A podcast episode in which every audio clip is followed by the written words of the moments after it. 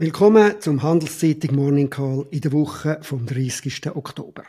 Unsere Namen sind Klaus Wellershoff und Markus Diemeyer.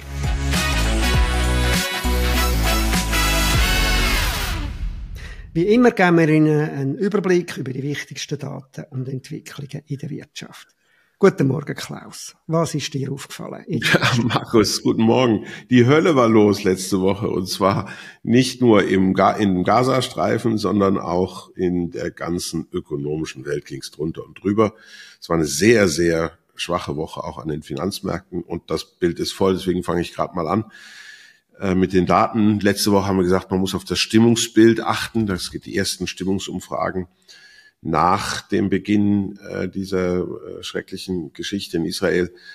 Ähm, das Ergebnis ist, ähm, Stimmungsdaten bei den Unternehmen bleiben sehr eingetrübt, hat sich sogar leicht verschlechtert, in Europa zumindest. In Amerika spürt man nichts, glaube ich, davon. Da gab es sogar eine ganz leichte Verbesserung. Am Mittwoch dann äh, haben die Amerikaner uns die ihre Daten zu den Neuverkaufen von Häusern äh, zur Verfügung gestellt und sind wieder ein bisschen gestiegen. Die waren in den letzten Monaten schon etwas aufwärts gerichtet. Und das, obwohl der Zins für 30-jährige Hypotheken, das ist da so die Fixhypothek, wie bei uns vielleicht der 10-jährige, den die meisten nehmen, bei 7,9 Prozent angekommen ist. Zur Erinnerung, vor zwei Jahren waren das nochmal gerade drei Prozent. Also da ist äh, vielleicht noch einiges an Verschlechterung zu erwarten. Donnerstag, das war vielleicht dann ökonomisch betrachtet der aufregendste äh, Tag. Die Amerikaner wiederum haben uns mit ihren Zahlen zum Bruttoinlandsprodukt im dritten Quartal ähm, konfrontiert und Amerika ist im dritten Quartal monsterstark gewachsen, 1,2 Prozent übers Quartal, nicht übers Jahr. Das wär, wir wären froh, wenn wir das übers Jahr machen würden. Die haben das übers Quartal gemacht und eigentlich kamen aus praktisch allen Bereichen gute Zahlen. Also die Wachstumsbeiträge vom privaten Konsum waren sehr stark. Das hatte man auch erwartet, weil der Arbeitsmarkt ja so gut gewesen ist. Aber auch bei den Investitionen sah es ziemlich gut aus. Äh, der Staat hat noch was dazu beigetragen. Das sind diese unerhörten Defizite, die jetzt sogar vielleicht wieder wachsen im Augenblick. Ähm, das ist also wirklich ähm, sehr beeindruckend gewesen und ist natürlich genau das, was die amerikanische Notenbank jetzt nicht sehen will. Und ich denke, das hat vielleicht auch die Märkte zusätzlich nochmal verunsichert. Ähm, Jeremy Powell, der Präsident der Fed, hat ja in der Woche davor uns gesagt, dass äh, anhaltend hohes Wachstum ähm, nicht toleriert werden könnte ohne eine weitere Zinserhöhung. Und jetzt hat er gerade noch so ein, also nicht nur hohes, sondern richtig hohes Wachstum bekommen. Ähm, das, das müsste eigentlich heißen, wenn Amerika so weiter wächst, dann werden die Zinsen mit ziemlicher Sicherheit steigen. Nun, ob Amerika so weiter wächst, wissen wir noch nicht.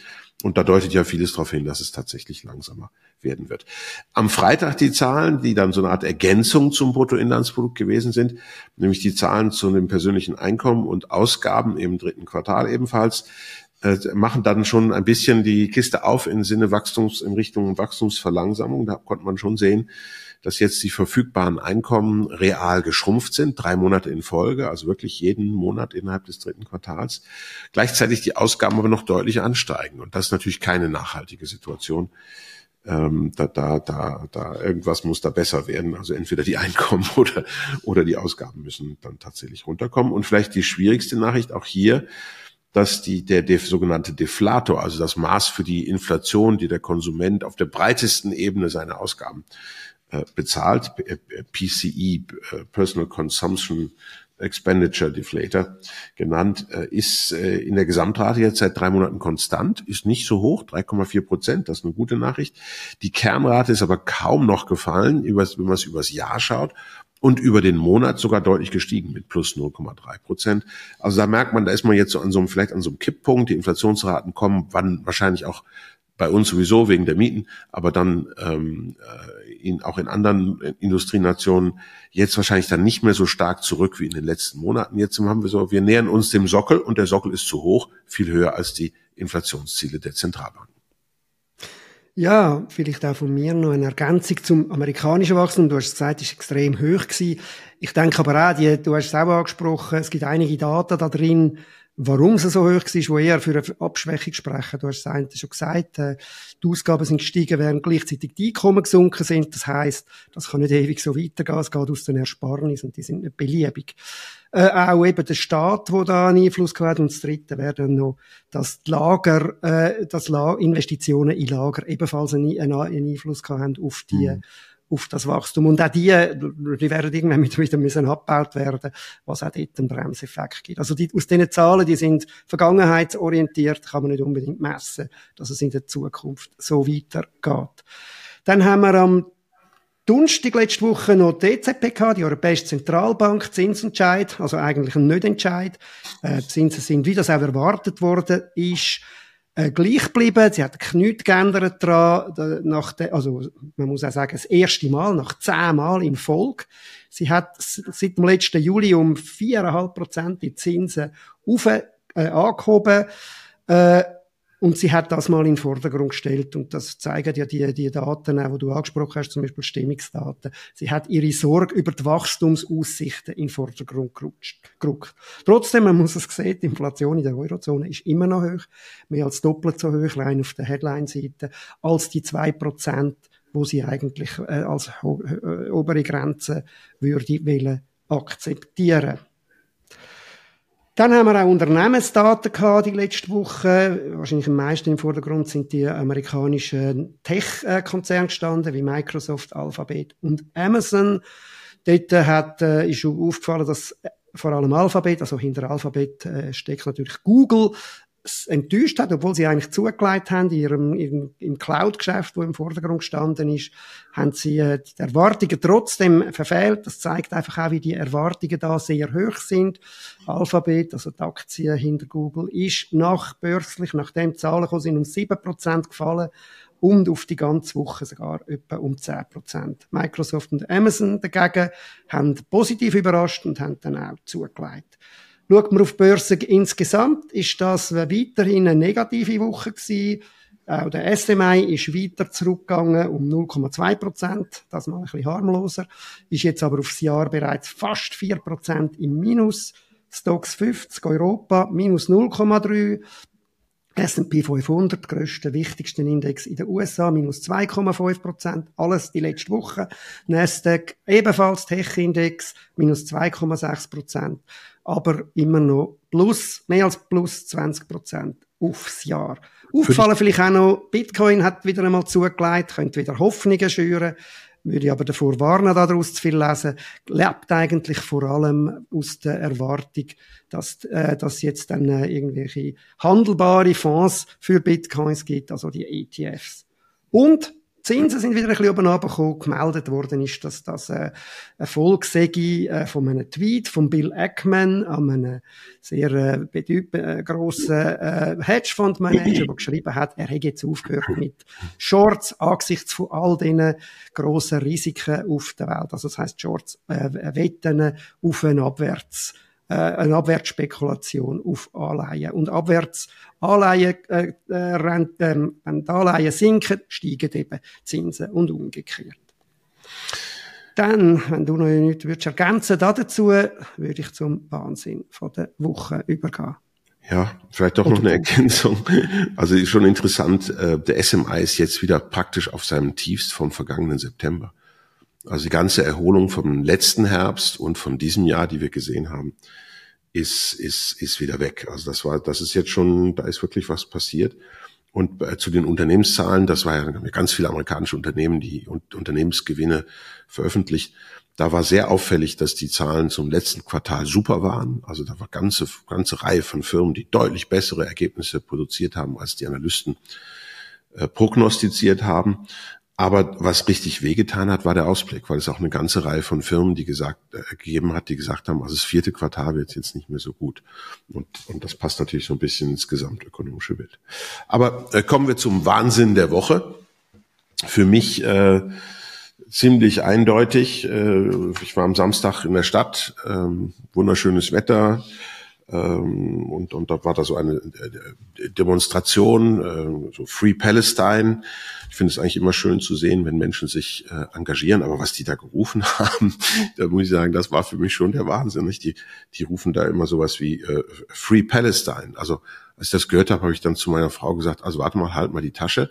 Wollten mir das äh, Megafon schnappen und, und fragen, ob ich auch was sagen dürfte. Und ich hätte dann angefügt, Free Oberpreußen. Denn das ist ja eine vergleichbare Situation, Oberpreußen und Palästina. Vor ungefähr 70, 80 Jahren wurden da die Menschen gewaltsam vertrieben.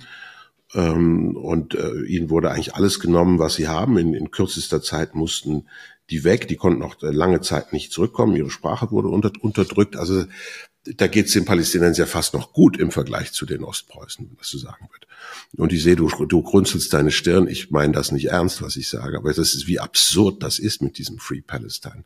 Das ist also so eine revisionistische Forderung gegenüber einer Staatsgründung, die von der UNO gut geheißen worden ist. Und ähm, also wenn Deutsche rumlaufen würden und Free Ostpreußen rufen würden, mit der Reichsfahne am liebsten noch, ne?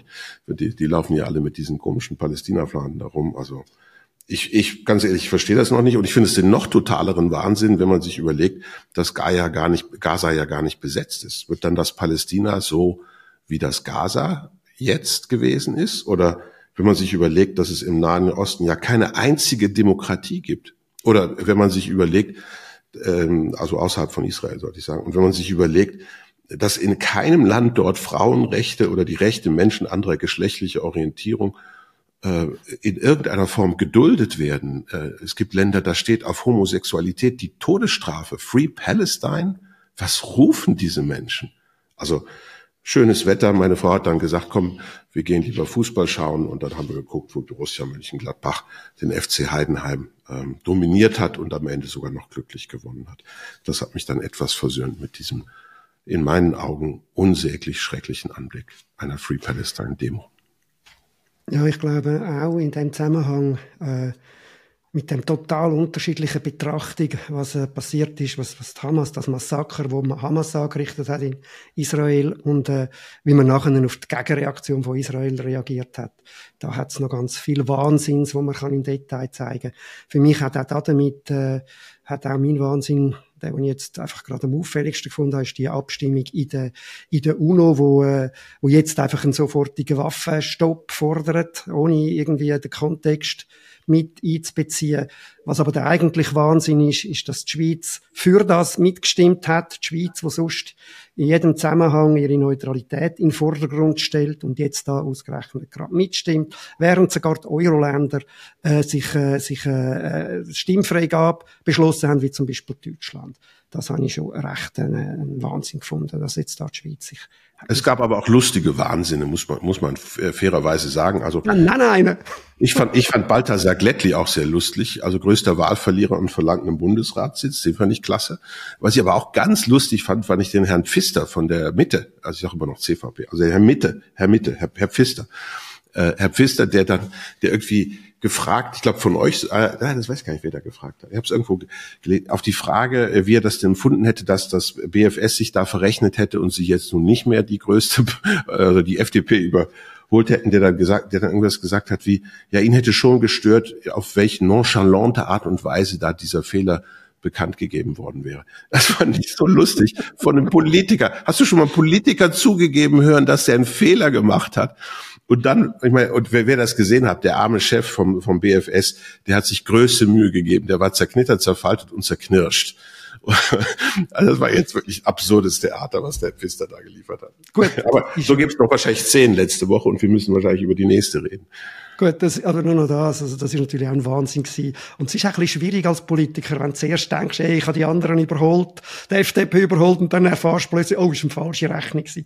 Ist nicht gerade locker, wie mit dem umgehst. Aber ja, du hast recht, gehen wir in die nächste Woche, kannst gerade weitermachen. Ja, das ist schrecklich voll auch wieder. Sorry, ich, habe, ich rede ein bisschen viel heute. Ähm, Montag heute geht's dann gerade los. Ähm, also wir, wir kriegen heute das äh, Bruttoinlandsprodukt, das Wachstum der, des, von Deutschland im, im dritten Quartal.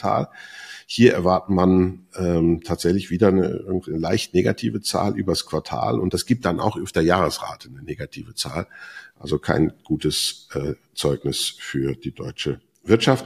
Und heute kommt dann auch weiter noch die Inflation. Die sollte vor dem Angesichts der schwachen Konjunktur dann auch nochmal ordentlich zurückgegangen sein. Vielleicht kommt die jetzt bei vier Prozent, aber so wie du vorhin gesagt hast, das, selbst das ist natürlich noch weit weg von den Wunschvorstellungen der EZB. Dann geht es am Dienstagmorgen weiter mit der äh, öffentlichen Statistik zum Thema, wie die Stimmung in Chinas Wirtschaft ist. Die steht ja so ein bisschen auf der Kippe. Dann, es gibt vielleicht ein paar Zeichen, dass der Boden jetzt wirklich gefunden ist, nachdem wir schon dreimal gedacht hatten, wir hätten ihn gefunden. Das ging immer weiter runter.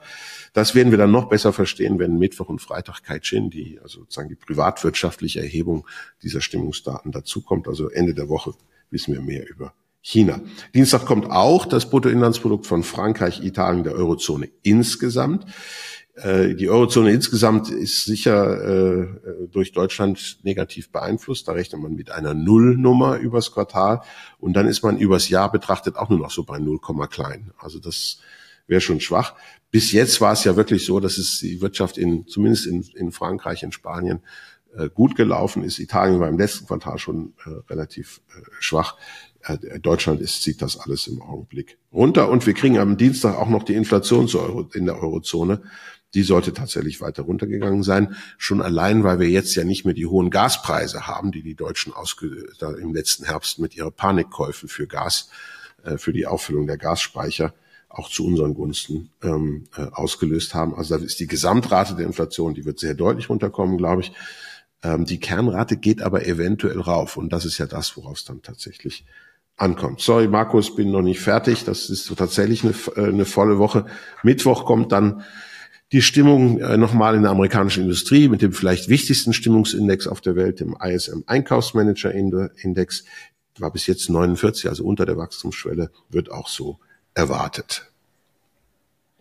Ja, Mittwoch haben wir auch noch, ja, du hast recht, wir haben viel, es wird ein bisschen länger heute. Wir haben viel, äh, da kommt noch die, die amerikanische Notenbank, wie bei der EZB, bei der europäischen, wird dort keine Zinsänderung erwartet. Das zeigen auch die, Zins, äh, die Zukunftszinsen, wo man an der Börse, äh, wo an der Kapitalmarkt handelt.